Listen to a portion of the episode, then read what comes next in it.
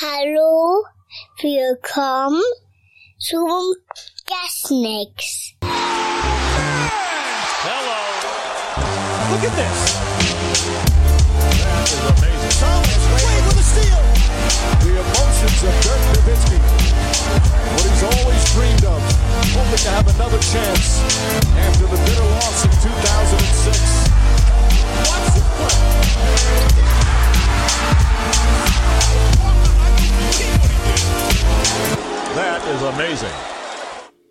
Hallo und willkommen zu Gut Next, dem deutschen Basketball-Podcast im Internet. Mein Name ist André Vogt und ich begrüße euch zur neuen Folge unseres kleinen, aber feinen Basketball-Hörspiels. Heute mit der Rapid Reaction Nummer 32 vom 23. September 2020 und die wird präsentiert von Planet Basketball und Planet Basketball 2. Die beiden Bücher, die ich mit meinem alten Five-Mitstreiter Jan Hieronymi geschrieben habe. Und ähm, ihr werdet nicht glauben, neben mir liegen knapp 50 Bücher. Das sind die, die noch fehlen. Wie gesagt, gehen alle heute in die Post. Habt ihr alle in den nächsten ein, zwei Tagen, wenn ihr schon wartet. Und die neue Bestellung, ja, kriegt ihr ganz normal ähm, dann auch demnächst. Wenn ihr die auch haben wollt, planetbasketball.de, da könnt ihr reingucken, was in den Büchern so drin steht. Spoiler Alert, geht um Basketball, geht um die NBA, geht um ja die besten Spieler aller Zeiten, die geilsten Geschichten aller Zeiten. Zwei persönlich für mich sehr, ja, schöne Kapitel. Zum einen die beiden Kapitel Oral History, Basketball in Deutschland mit Dirk Nowitzki, mit Henrik Grödel, mit Lou Richter, mit Nils Jäger, mit Jan, mit mir, mit euch. Viele von euch haben auch da ihren Beitrag geleistet. Ähm, das gibt's zum Anfang jeweils in den Büchern. Und dann gibt's noch The Log. Ich weiß nicht, die Älteren werden sich erinnern. Wir haben in der Five öfter dann mal vorne bei den 24 Seconds so unsere Geschichten, die wir mit der NBA erlebt haben. Also wie wir zum Beispiel in New Orleans zum All-Star-Game, All-Star Weekend in einem ehemaligen Puff absteigen. Solche Geschichten sind da mit drin, was wir mit Spielern erlebt haben für witzige Geschichten. All das ähm, dann auch in einem extra Kapitel. Von daher planetbasketball.de könnt ihr bestellen. Zwei Bücher, jeweils 20 Euro, jeweils 512 Seiten und Weihnachten ist schon um die Ecke. Jetzt kaufen und dann chillig. Wer weiß, das kommt. Vielleicht können wir gleich auf die Straße gehen. Ähm, wenn der nächste Lockdown kommt im Winter. Von daher vielleicht schon jetzt bestellen, dann seid ihr da gut unterwegs. Wenn wir uns überhaupt mit irgendwem treffen können zu Weihnachten, wer weiß. Aber kommen wir zu den News der vergangenen Nacht und viel gab's nicht. Aber zwei Nachrichten, die dann doch eine relativ große Tragweite haben. Zum einen, die Chicago Bulls haben einen neuen Trainer namens Billy Donovan. Jetzt werden einige denken, hoch, das ging aber schnell. Der war doch noch Coach von Oklahoma City Thunder zuletzt. Genau ist da raus, hat sich dann mit Arturas Kanishovas zusammengeschlossen, ja, dem General Manager, dem neuen starken Mann im Management der Chicago Bulls und ja, die beiden haben einfach einen guten Draht zueinander gehabt, hat sich schnell beieinander wiedergefunden, hatte die gleichen Ansichten, wo es für mit dem jungen Kader der Bulls hingehen kann und da hat Kanishovas gesagt, ja, muss ich gar nicht mit noch irgendwem reden, du bist mein Mann, wenn du möchtest. Hat gesagt, boah, bisschen kalt bei euch in Chicago, aber läuft schon, ich bin dabei. Und ich finde, es ist eine gute Verpflichtung, denn Billy Donovan, wir erinnern uns, vor seiner Zeit bei den Oklahoma City Thunder erfolgreicher College Coach, zweimal Meister geworden, damals mit Al Horford, mit Joachim Noah natürlich, ähm, wie heißt der dritte 3D-Mann, der keinen Dreier werfen kann, eigentlich Meister geworden mit Corey Brewer. Corey Brewer mit dabei zum Beispiel. Also das ist einer, der weiß, wie man Talente entwickelt. Hat sich auch lange so gesträubt äh, gegen den Schritt in die NBA. War ja schon mal in, bei Orlando gewesen, bei der Magic dann, aber gesagt, ah nee, war eine falsche Entscheidung. Ich würde ganz gern doch nicht kommen. Und jetzt geht er nach Chicago und ich glaube, gerade so Laurie Markharden wird natürlich eine Menge von ihm profitieren. Wendell Carter Jr. auch. Zach Levine witzigerweise hat davon erfahren, dass er einen neuen Trainer hat, während er gerade Warzone, also Call of Duty, gestreamt hat und wenn man das so sieht, denkt man auf den ersten Blick so, oh, so richtig enthusiastisch war er da nicht. Aber dann sagt er schon, ey, das wird für uns echt richtig gut sein. Und ich, ich sehe das auch so. Und äh, jetzt bin ich mal gespannt. Jetzt, wo man einen Trainer hat, jetzt, wo man einen Manager hat, auch ein bisschen leichter vielleicht in die Draft reinzugehen, in die potenzielle Trade-Season reinzugehen, wann immer die beginnt. Und Chicago hat jetzt erstmal die Hausaufgaben gemacht. Führungsetage ist aufgestellt und jetzt kann man da weitersehen. Typ ist schade für den Mann, auf den wir immer so aus Deutsch ein bisschen gucken. Klar, äh, Chris Fleming ähm, ist ja Assistant Coach immer noch, hat Vertrag. Mal gucken, wie das dann läuft. Manchmal, wenn neue Trainer kommen und die dann nicht die alten Assistenten übernehmen wollen, dann, naja, werden die Assistenten in der Regel vor die Tür gesetzt und abgefunden. Mal gucken, wie es hier ist. Also da habe ich noch nichts lesen können, was da jetzt passieren soll. Passieren soll, ist ein gutes Stichwort, denn wir fragen uns natürlich alle, was jetzt eigentlich mit der Saison 2020, 2021 passieren soll, denn wann fängt die eigentlich jetzt wirklich an? Haben wir an der Stelle ja auch schon oft genug thematisiert. Ich will es trotzdem nochmal tun heute, weil sich jetzt niemand anders als Adam Silver, und das ist ja der, der es ultimativ nicht komplett entscheidet, das machen natürlich die Besitzer und die, ähm, die Spielergewerkschaft, aber er ist natürlich derjenige, der das Gesicht der NBA ist und diese Überlegungen, wie es denn weitergehen soll. Und er hat gesagt, naja, also wenn er heute raten sollte, dann wäre wahrscheinlich seine beste Idee, dass es 2021 erst losgeht. Und ähm, das ist deckt sich ja mit dem, was wir an der Stelle ja auch schon besprochen haben. Ja, also es geht natürlich um die Schnelltests, ne, wann kommen die, wie kommen die. Das Ziel ist nächstes Jahr, habe ich auch schon hier gesagt, aber jetzt haben wir es wirklich nochmal von Adam Silver ähm, schwarz auf weiß, dass sie 82 Spiele und die Playoffs normal in ihren Arenen vor Fans absolvieren wollen. Klingt aus heutiger Sicht utopisch, sicherlich, aber man muss halt abwarten, wie gesagt, was passiert ähm, mit den Schnelltests. Kann man an den Punkt kommen, und es ist ja gar nicht lange hin, Januar, wann immer man jetzt anfangen will, erster oder was ich, 31. Ähm, ne, wann kann man anfangen, kann man damit Fans anfangen? Für meine Begriffe kann man das nur, wenn man wirklich Schnelltests hat oder es schon einen Impfstoff gibt, aber ein Impfstoff wird nicht so flächendeckend verteilt werden können an die Bevölkerung in den USA, dass man da mit einem Impfausweis, den die Amerikaner auch, glaube ich, gar nicht haben, wenn ich ehrlich bin, dass man da jetzt sagen kann, okay, die ganze Halle ist halt voll, ist kein Problem. Schnelltests, wo man einfach beim Reinkommen mehr oder weniger auf ein Blatt Papier spuckt und dann sieht man, okay, wird rot, wird grün, ja, der kann rein, der kann nicht. Das wäre die Lösung.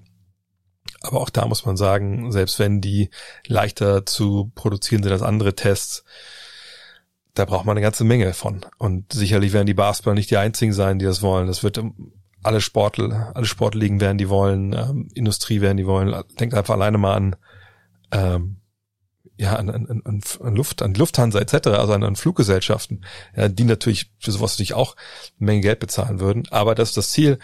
Und das würde auch bedeuten, es gibt keine Christmas Day Games, was natürlich schade wäre. Das ist schon so ein Feiertag jedes Jahr im NBA-Kalender. Das muss ich euch nicht erzählen. Mal gucken. Aber ich kann mir gut vorstellen, dass man das dann, diese Christmas Day Games vielleicht dann ja, Martin Luther King Day schiebt. Gibt sicherlich die eine oder andere Idee, um das dann wieder aufzuholen. Und ich glaube, seit 99, seit dem Lockout wäre es dann das erste Mal, dass es keine Christmas Games gibt. Sind wir gespannt, was da passiert. Und heute ist wieder Mittwoch und deswegen begrüße ich einen sehr geschätzten Gast, Julius Schubert, Just a Kid from Germany. Hallo Julius. Hi. Bist du schon halbwegs wieder wach? Äh, du guckst ja auch die Spiele, ich sag immer deiner Lakers in der Regel live. Ja, ne, ich bin dann ja kurz nach sechs ins Bett gegangen und dann bis, bis Mittag ungefähr geschlafen. Also ich bin fit. Ja, siehst du, ich bin kurz nach sechs in Zug und hab da dann geschlafen. Von daher, ich würde nicht unterschreiben, dass ich fit bin. Dennoch wollen wir natürlich darüber sprechen, was da heute Morgen los war bei Spiel 3 der Western Conference Finals. Ähm, für die, die es noch nie mitbekommen haben, äh, also ich glaube, wir müssen jetzt nicht noch Spoiler Alert sagen, weil äh, dann ist auch ein bisschen zu spät jetzt. Die Nuggets haben gewonnen, 114 zu 106. Ähm, es, es war ein Spiel, das äh, hin und her wogen, nee, eigentlich nicht. Also die Nuggets waren eigentlich spätestens dann im zweiten Viertel ziemlich äh, in Control haben aber am Ende dann doch noch Probleme bekommen. Letzte Viertel 21 zu 31 aus Sicht von Denver. Und ähm, ja, wenn man sich mal den Boxscore anschaut, da sieht, so ein paar, sieht man so ein paar ja, interessante Zahlen. Was fällt dir als allererstes ein, wenn du an dieses Spiel denkst? Als allererstes fällt mir auf, wie anders die Lakers quasi gespielt haben, als Reaktion darauf, wie anders Denver gespielt hat. Das ist nicht großartig taktisch, nicht großartig deep, da werden wir sicherlich dann nachher noch zu kommen, aber Denver hat mit mehr Einsatz gespielt von Anfang an, mit mehr Energie, mit mehr Fokus. Und ich habe ein Video, was, was morgen kommt, wo ich, ich habe noch keinen Namen, aber ich werde es ein bisschen in die Richtung nennen, wie, wie die Lakers Denver aus der Halle gerannt haben in den ersten beiden Spielen. Mit, mit viel Transition Basketball, mit viel, mit viel im Open Court, viel sehr schnell spielen. Und das hat man wenn man auf die ersten drei Viertel des Spiels gestern guckt, nicht so beobachten können. Und das hat viel damit zu tun, dass Denver halt einfach viel, mit viel mehr Fokus, mit viel mehr Energie gespielt hat. Und was ich krass fand, viele, viele dieser Punkte dieser schnellen Punkte, die die Lakers gemacht haben in den ersten beiden Spielen, gehen quasi davon aus, dass man, dass man Rebounds holt, dass man viele, viele Rebounds holt und man hat Vorteile, man ist, die Lakers sind ein riesiges Team mit, mit AD, mit, mit Howard, mit McGee, mit LeBron, die sind riesig, die sind stark, die sind athletisch und die haben Rebounding-Vorteile. Und man hat 25 Rebounds geholt im, im dritten Spiel, Denver hatte 44 und dann ist halt die Frage, wo, wo soll diese Transition Offense herkommen, wenn sie, wenn sie nicht nach Rebounds kommt und wenn sie auch nicht dadurch kommt, dass man, dass man viele Live-Ball-Turnover, also quasi Ballverluste, wo der Ball nicht im Ausland, wo das Spiel direkt weitergeht, erzwingt, was man auch in den ersten drei Vierteln nicht geschafft hat. Und so hat es Denver quasi geschafft, dass die Lakers Offensive mehr und mehr im Halbfeld agiert. Und die Lakers sind keine überragende Halbfeldoffensive, was ein bisschen, also es ist nicht verwundert, aber man hat halt LeBron und Anthony Davis und trotzdem ist man nicht so eine großartige Offensive im, im, Halbfeld, sondern man lebt halt wirklich davon, das Spiel immer wieder schnell zu machen und das hat Denver ein bisschen das Genick gebrochen in den ersten beiden Spielen. Und bevor wir auf, auf all das Taktische gucken und, und wie Denver mit ihrer Defense, die sie sich da so organisiert haben, mit dieser Set-Defense im Halbfeld wirklich einen guten Job gemacht hat, ist natürlich auch die Voraussetzung, dass, dass, dass die, dass die Lakers quasi viel, viel im Halbfeld spielen. Und diese erste Voraussetzung war Fokus, war Einsatz, war Energie. Und die war halt da. Die, die war halt wirklich da von Denvers Seite aus. Ihr sprichst eine Sache an, die, die natürlich in der ersten Halbzeit ja einfach krass war, fand ich, ähm, aus, aus Sicht der Lakers. Und zwar, dass sie das defensiv überhaupt nicht bekommen haben, Zugriff zu bekommen. Und wenn man sich mal die Zahlen ansieht, 56,4 Prozent Feldwurfquote für Denver in der ersten Halbzeit. Gut, dann gibt's natürlich A auch ein bisschen weniger äh, Rebounds. Aber vor allem, genau wie du sagst, du kommst auch nicht in die Transition und du greifst immer wieder gegen das, äh, eine Set-Defense an, wie du es auch schon richtig gesagt hast. Und da kommt, glaube ich, wirklich eine Sache ins Spiel, die bisher nicht wirklich, ähm, ja, die wirklich ins Gewicht gefallen ist, was wir aber auch schon hier besprochen hatten, eben, dass du keinen zweiten Ballhändler hast. In, vor allem auch in dieser ersten fünf. Mit Danny Green, Kentavious, Caldwell Pope hast zwei Jungs. Klar, die spielen ihren besten offensiven Basketball, wenn die den Ball draußen fangen können und werfen. So, das ist deren Hauptaufgabe. Ähm, Javel McGee ist für seine, ja, bis zu zehn Minuten halt da, er ein bisschen Energie bringt, ein bisschen läuft. Ähm, und dann hängt es halt an James und Davis, dass die Offensive kreieren, für andere und für sich selber halt auch. Ähm, das ist LeBron gut gelungen in der ersten Halbzeit. Also wenn man auf die Assists guckt, ja, neun Assists, das war natürlich ein, ein guter Wert für die ersten äh, Minuten oder die ersten, ja, die erste Halbzeit. Aber ich fand, na, dann halt gesehen, es, es kommt halt zum Erliegen, weil eben sie nicht diese eine Idee, nicht diese eine es gibt ja die, diese so, so Sets, so Einzelsets, die man läuft, und dann gibt es natürlich mal Sets, wo man ganze, also die Amerikaner das ja Series, so Serien hat, ne, wo man verschiedenste Sachen aus, aus einer Hauptaktion, äh, ja, zum Beispiel so du hast Miami das oft macht, ja. Genau, du hast ja zum Beispiel auch mal ein Video gemacht über diese ähm, Stagger Screens abseits des Balles. Ne? Ja. Äh, ich weiß nicht, ich glaube Seattle heißt das, glaube ich, oder so, äh, diese Serie, ähm, wo sie sehr viel daraus entwickeln können. Aber das fehlte halt auch, fand ich, komplett in der ersten Halbzeit. Es gab da nichts, was wirklich zwingend war. Wir haben ein paar Post-Ups gesehen von LeBron, dann aber auch wieder gar nicht. LeBron selber fand ich auch ich will nicht sagen passiv, aber man hat ihn natürlich auch schon ganz anders erlebt in solchen Situationen. Anthony Davis, das war natürlich gut, ähm, wenn es nicht gerade um die Rebounds geht, denn ich glaube, ich wüsste nicht, wann das letzte Mal eine Halbzeit hatte ohne Rebound. Aber dieses gute alte Ding, ne, du musst gute Defense zur Offense machen, das ist den Lakers überhaupt nicht gelungen und deswegen waren sie einfach auch hinten. Und die Frage ist natürlich jetzt, warum ist ihnen das nicht gelungen? Ja, das ist eine gute Frage. Also du meinst jetzt, warum, warum es ihnen nicht gelungen ist, ähm, ja, defensiv da Zugriff zu bekommen. Ja, das hat zum einen damit zu tun, dass, dass Rollenspieler für Denver performt haben, die, die bisher noch nicht performt haben. Grant, also dass Grant da 26 Punkte macht. Ich, ich lehne mich ja weit aus dem Fenster und sage, dass Denver das Spiel nicht gewonnen hätte, wenn, wenn Grant nicht diese 26 Punkte macht. Der hat wirklich, und auch zu, zu wichtigen Zeitpunkten, also wenn wir jetzt gucken, im, im dritten Viertel, als, also die Lakers sind ja mit einer 10 Punkte, sind 10 Punkte hinten gewesen, zum Beginn des dritten Viertels, wo sie eigentlich noch gut bedient waren. Und dann hat man es relativ zügig auf fünf Punkte runterschrauben können. Und dann hat Grant da äh, ähm, alleine diesen Lauf, wo er da acht Punkte am Stück macht. Und dann schon ist das Spiel wieder, schon ist das Spiel wieder komplett in, in Denvers Hand. Und das war auf jeden Fall ein ganz, ganz großer Faktor.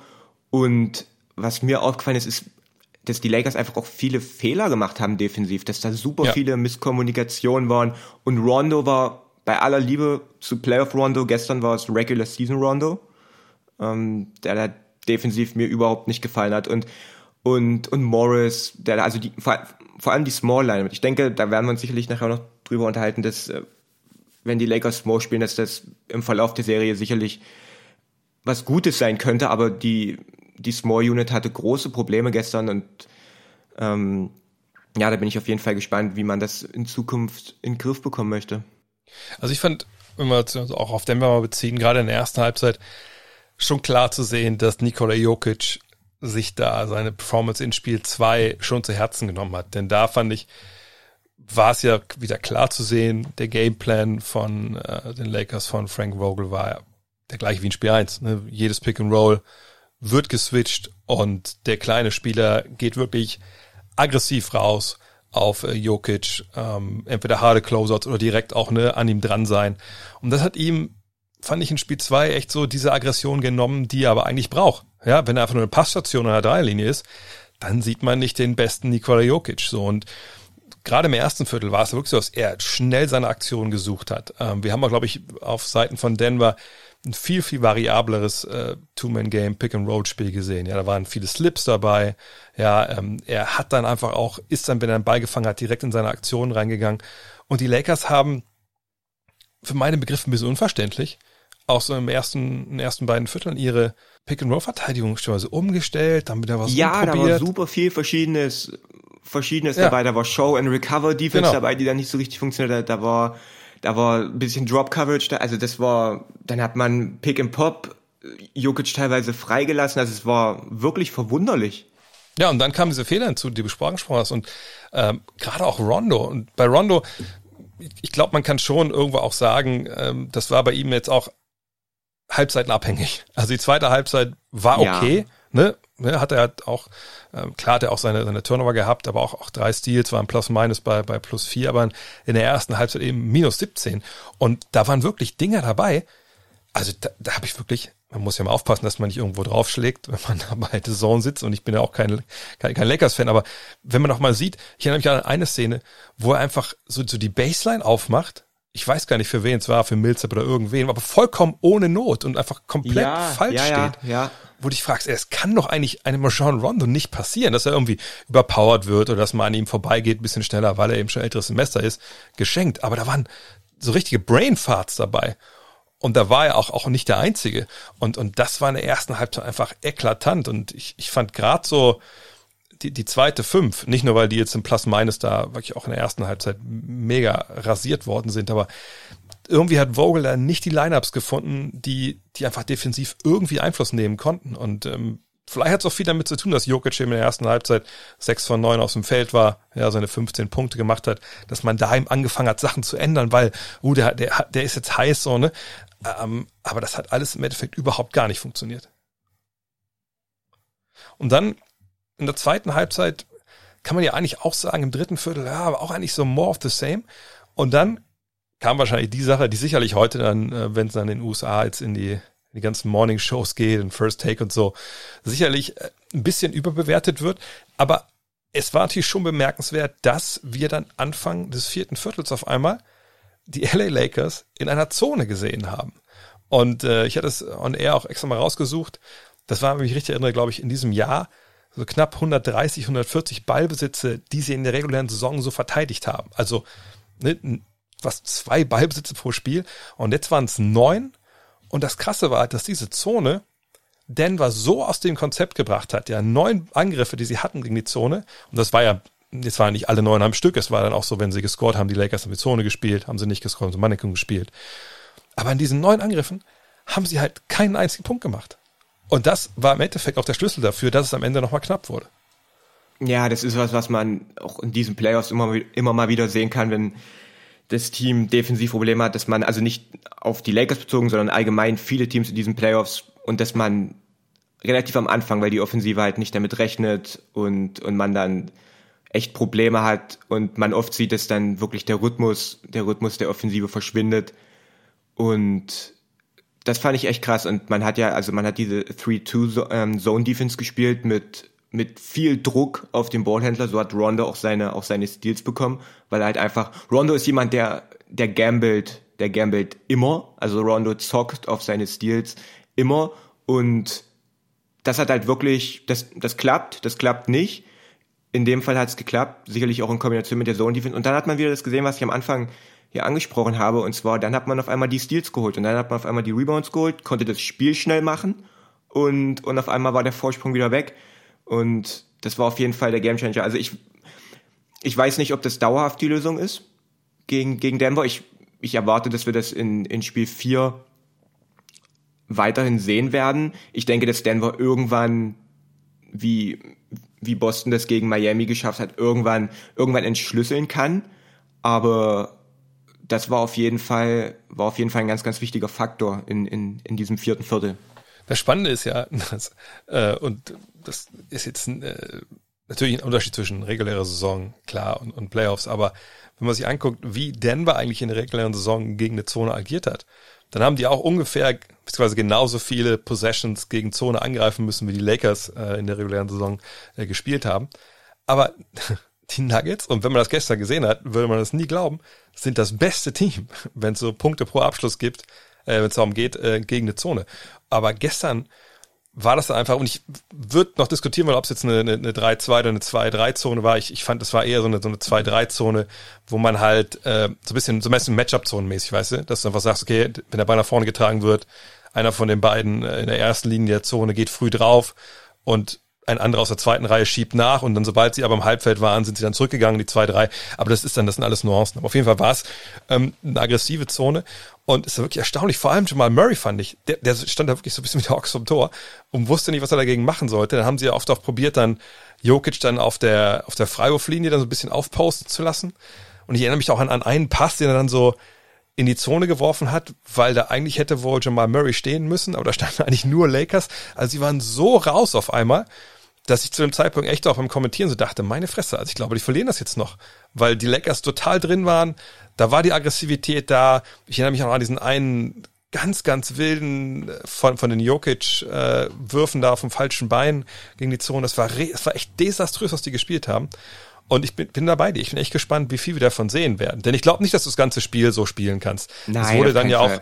auch, äh, irgendwann waren die sich auch drin und dann, wie gesagt, wenn du dann selber den Ball nicht in den Korb wirfst, ist natürlich auch schwer, eine Zone aufzustellen mit den Matchups und so. Ähm, und wie gesagt, sie sind ein sehr, sehr gutes Team gegen die Zone. Aber ich fand das einen überragenden Move von Frank Vogel. Und mich würde einfach interessieren, äh, wenn man ihn fragen könnte, ob das jetzt Absicht war, ob man das im Playbook hatte für den Fall der Fälle. Oder ob so eine, so eine Sache war nach Motto, ey, ich habe keine Ahnung, was wir machen sollen jetzt. wir machen es einfach mal, gucken, gucken, was bei rauskommt am Ende. Was ich auf jeden Fall, was ich auf jeden Fall noch fast ein bisschen krasser fand, ist, ist auf der anderen Seite, wenn man sich anguckt, wie Denver verteidigt hat, weil die haben das auch ein bisschen anders gemacht als, als in den ersten beiden Spielen. Denver hat wirklich gesagt, sie machen, sie machen die eigene Zone dicht. Ja. Sie, sie versperren den Weg zum Korb, sie versperren LeBron den Weg zum Korb, sie machen Anthony Davis zum, zum Werfer und, und sagen, wie, wie das einige Teams dieses Jahr schon gemacht haben, wenn zu den Lakers, wenn ihr uns schlagen wollt, dann, dann schlagt uns mit, mit Dreier-Shooting und die Lakers haben sechs ihrer 26 Dreier verwandelt. Und das ist was, was ich schon durch das ganze Jahr sehe. Die Lakers sind kein besonders gutes Shooting-Team. Und da hatte Denver großen Erfolg mit, indem sie einfach gesagt haben, LeBron, wir, wir verbieten dir den Drive, also du kannst driven, aber du kommst dann halt nicht weit. Und und das in Kombination mit, mit dem teilweise wirklich grauenhaften Spacing, was die Lakers, Lakers gestern wieder hatte, wenn man, wenn man Rondo und, und Howard oder Rondo und McGee und dann neben LeBron stehen hast, dann wo soll das Spacing herkommen? Also da bin ich auf jeden Fall gespannt, ob wir da mehr Smallball sehen werden, ob wir da andere taktische Veränderungen sehen werden. Ich bin auf jeden Fall, also die Würfe, die waren, die waren teilweise wirklich offen und wir haben das schon öfter mal gesehen, dass die Lakers wirklich schlechte, schlechte Shooting-Abende hatten und dann, und dass es dann wieder besser wird, aber da bin ich echt mal gespannt, was sie sich dagegen einfallen lassen, weil das ist auf jeden Fall ein Konzept, was wirklich gut funktioniert hat von Denvers Seite aus. Einfach wirklich da aggressiv zu stunten und wirklich, wirklich das Feld da richtig, ähm, richtig eng zu machen. Ja, das ist auch ein Punkt. Ich wurde auch im Fragen-Podcast äh, nach, nachgefragt, warum ich denn, oder ob ich jetzt an die, die Rollenspiele der Lakers glaube. Und das sind ja eigentlich alle, außer LeBron und AD. Und, ne, und, und so gut das auch lief bisher und so, ne? Aber diese Probleme von der Dreierlinie, das ist nun mal was, was dir in so einer Serie einfach komplett das Genick brechen kann. Und das zieht sich ja und das ist natürlich immer so, weißt du, die Geschichten, man sieht einen Dreier von Anthony Davis und denkt, ach guck mal, der Typ, ne, voll der krasse Stretch-Fünfer. Nein, Mann, 27,3 Prozent, LeBron 28,6 Prozent. Und äh, eigentlich, wenn man diese Serie mal hinschaut, die einzigen beiden, die treffen, sind da halt Kentavious Caldwell Pope. Und das ist auch der einzige, der ein relativ hohes Volumen wirft. Und dann noch äh, Markeith Morris. Ähm, aber das reicht einfach nicht. Und bin vollkommen bei dir. Wenn die Lakers nicht bestrafen können, dass die Nuggets sich da in ihrer Zone einigeln, dann wird's halt schwer. Und ich, ich denke auch generell, ne, klar, wenn eine Serie 2-0 steht, dann hat man immer so den, den Instinkt, na, das, das Ding ist durch, so, ne? Ja, ja, hm, ich habe ich hab jetzt auch schon von einigen gelesen, Denver hätte ja dieses zweite Spiel, so wie das viele sehen, gewinnen sollen oder zumindest verdient gehabt zu gewinnen. Und wenn ich dann so lese, ja, dann würde es jetzt 2-1 stehen, dann würde es jetzt 2-1 stehen, wenn Denver, wenn Denver das, das zweite Spiel gewonnen hätte. Ist halt die Frage, ob es, ob die Lakers genauso in dieses genau, Spiel 3 ja. reingegangen wären, wenn es 1-1 steht in der Serie. Also das ist dann was, ja, fragwürdiges. Ja, auf jeden Fall. Aber gleichzeitig denke ich, dass, dass die Serie natürlich auch beim 2 zu 0 Stand offener war, als es viele dann halt ge gedacht haben. Weil die dachten, okay, es ist 2-0 und die haben LeBron und die haben niemanden, der bisher auf dieser Bühne gespielt hat.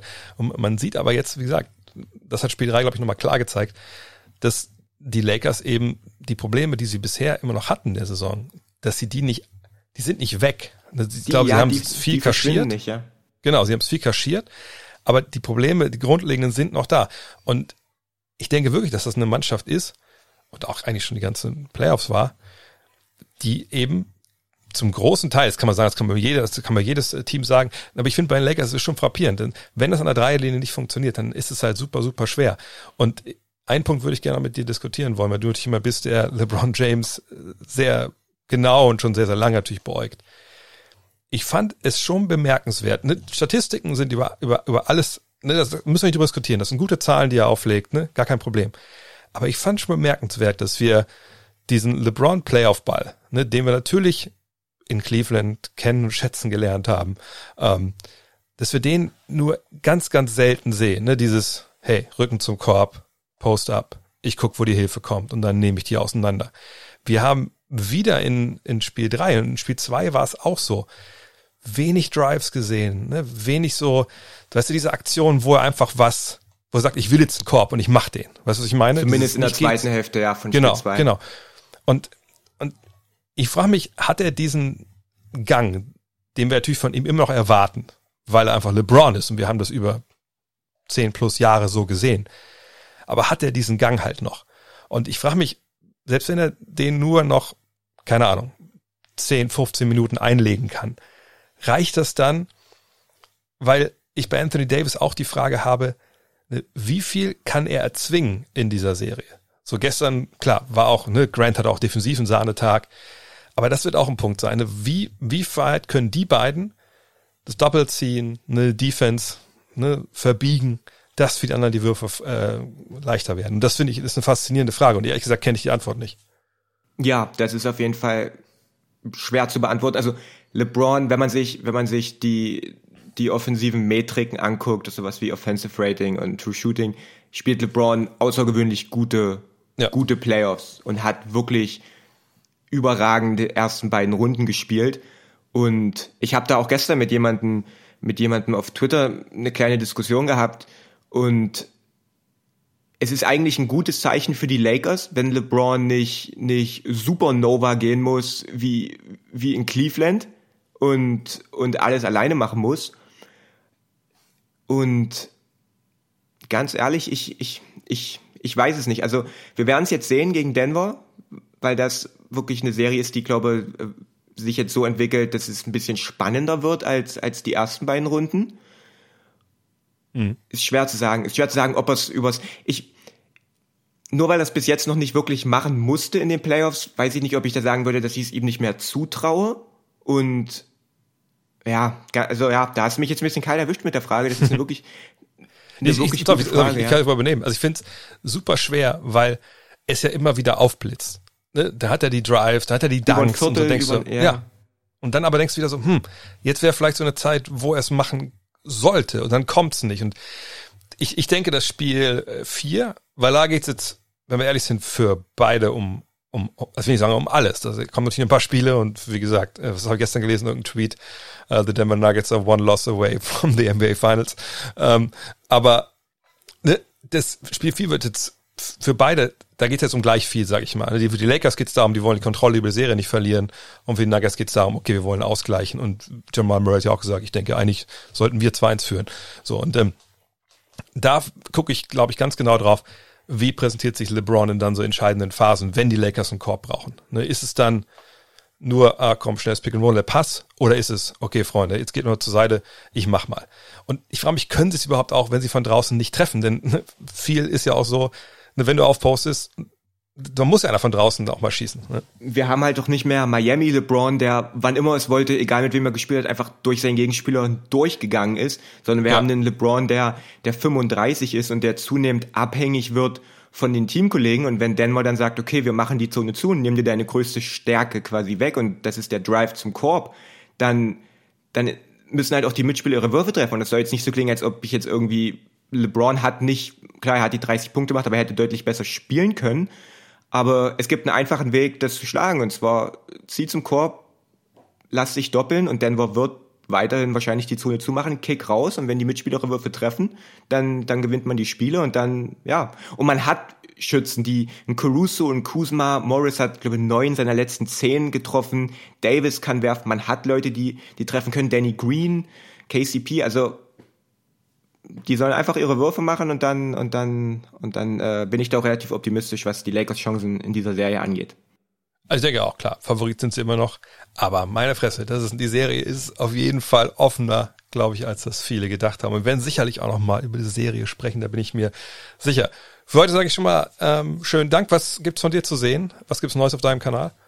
Ja, ich habe ein Video, wo ich äh, mir angeguckt habe, was bei den Clippers falsch lief, so ein bisschen das, worüber wir auch letzte Woche im mhm. Podcast uns unterhalten haben. Ich habe, das ist spannend, ich habe mir angeguckt, was Pascal Siakam noch fehlt, der mhm. ja quasi dieses Jahr zum ersten Mal so wirklich die richtige erste Option seines Teams ist und wie sehr ihm wirklich so ein Mitteldistanzwurf helfen würde als, als Spieler und dass er den eigentlich braucht, wenn, wenn die Raptors weiterhin mit ihm als, als erste Option sich da äh, Chancen auf den Titel machen wollen. Und äh, ja, morgen kommt dann das Video zur, zum Lakers Transition Basketball bisher aus dieser Serie, was ich auch so ein bisschen, worüber ich ein bisschen geredet habe. Also ein paar spannende Sachen. Ja, und da freuen wir uns natürlich alle drauf. Und dann sage ich danke für heute und dann sprechen wir uns nächsten Mittwoch wieder. Mach mal, mach's gut. Kommen wir zu den Programmhinweisen der Nacht heute. Und da geht's natürlich jetzt endlich auch wieder in der Eastern Conference weiter. Man hat ja gewartet mit dem vierten Spiel der Miami Heat und der Boston Celtics, damit der Westen ein bisschen aufschließen kann, damit man nicht vielleicht Gefahr läuft, dass der Westen schon früh vorbei ist und der Osten noch spielt. Deswegen erst heute Abend Spiel 4, 2.30 Uhr Heat gegen Celtics steht 2 zu 1 für Miami. Und man darf gespannt sein, was auch hier, ganz wie ähnlich bei den Lakers und den Nuggets, in Sachen Zone passiert. Die Heat spielen Zone, viel Zone, werden sicherlich auch gegen die Celtics jetzt in Spiel 4 wieder tun. Aber gibt es da jetzt vielleicht auch in der Zone gewisse Veränderungen, Adjustments? Spielt man sich vielleicht gegen andere Lineups? Spielt man da vielleicht mit ein bisschen anderen Aufgabenverteilung? Das wird sehr, sehr spannend sein. Gleichzeitig natürlich, wie kann die Celtics Defense gegen die Heat agieren? Also das ist eine Serie für meine Begriffe genauso offen wie auch bei LA gegen Denver. Und kann man sich einfach drauf freuen. Was ist mit Jimmy Butler heute? Denn genau wie eben auch schon erwähnt, bei Lakers gegen Nuggets, das Spiel 4, da geht es für beide um eine Menge. Ja? Die Heat wollen natürlich mit 3 zu 1 in Führung gehen. Ähm, die werden alles bringen, was sie haben. Und die Celtics wissen auch 1 zu 3 gegen diese Truppe. Das wird kein Spaß. Also es wird wirklich ein richtig geiles Spiel. Äh, kann nur jedem empfehlen, sich das reinzuziehen. Wenn es nicht live geht, dann auf jeden Fall im Real Life am Morgen. Google des Tages. Heute was, dachte erst nicht, dass ihr es ja googeln könnt, aber ihr könnt's. Ist zwar ein Instagram-Account eigentlich, aber dieses Video, um das es geht, das wurde auch überall anders geteilt. Und wenn ihr diese Wörter gleich sucht, die ich euch gebe, dann findet ihr es auch überall. Und zwar, bei Instagram könnt ihr es am einfachsten machen, Dankcomp. Ein Wort, also Dank, D-U-N-K, C-O-M-P. So heißt das Account. Und die Worte dahinter, he ain't no joke. Also he, H-E, A-I-N-T, no joke, N-O-J-O-K-E. Wenn ihr mir auf Twitter folgt, dann habt ihr schon gesehen, natürlich geht's äh, um Nikola Jokic. Aber dieses Video, der Song von Sammy Davis Jr. Und wenn jemand weiß, also das ein, muss ein Remix sein, wo es diesen Remix gibt, könnt ihr mir das äh, gerne schreiben, weil ich, ich muss diesen Song hören. Ich kann, ich habe den heute schon auf der Bahnfahrt äh, rauf und runter gehört und es war ein unfassbar geiles Video. Ob es morgen unfassbar geil wird bei der Rapid Reaction, das müssen wir abwarten. Aber ich hoffe, dass morgen Dean Walle dabei ist äh, am Donnerstag und dass wir ja, vielleicht ein bisschen mehr News haben. Auf jeden Fall werden wir morgen, denke ich, über Heat gegen Celtics sprechen. In diesem Sinne, bis morgen. Euer André. Hello. Look at this.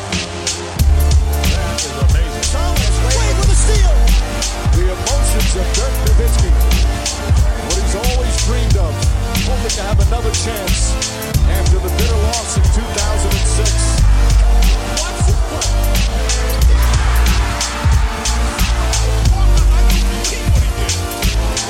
That is amazing.